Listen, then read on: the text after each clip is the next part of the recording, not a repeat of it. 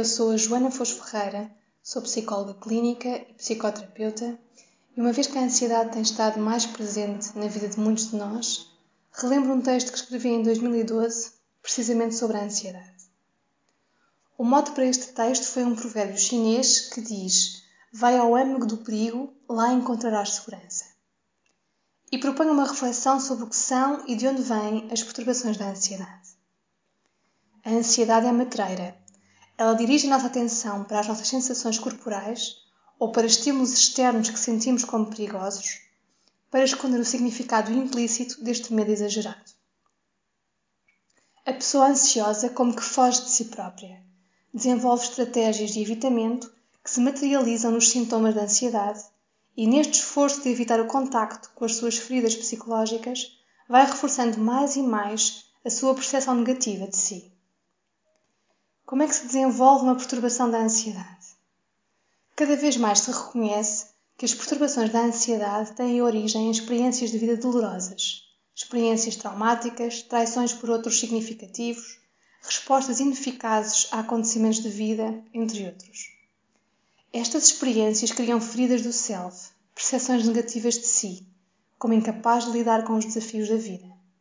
E estas feridas são tão poderosas, estão tão presentes na vida das pessoas, embora de, uma, embora de uma forma implícita, não consciente, que as tornam hipersensíveis a qualquer situação no presente que se assemelhe de alguma forma a estas memórias dolorosas. No esforço de prevenir a exposição a estas feridas, desenvolvem-se estratégias de proteção desadequadas, que são os sintomas mais visíveis da ansiedade. Como é que se quebra este ciclo de sintomatologia ansiosa? Apesar destes comportamentos de proteção desadequados, trazerem algum alívio imediato por impedirem o contacto com as feridas, eles tendem a agravar o sofrimento por reforçarem a perspectiva negativa de si, como incapaz, desadequado ou vulnerável.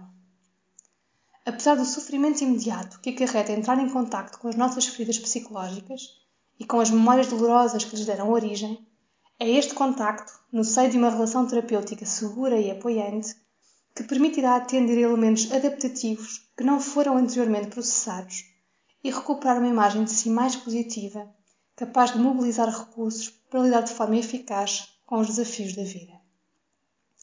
Portanto, confio no provérbio chinês.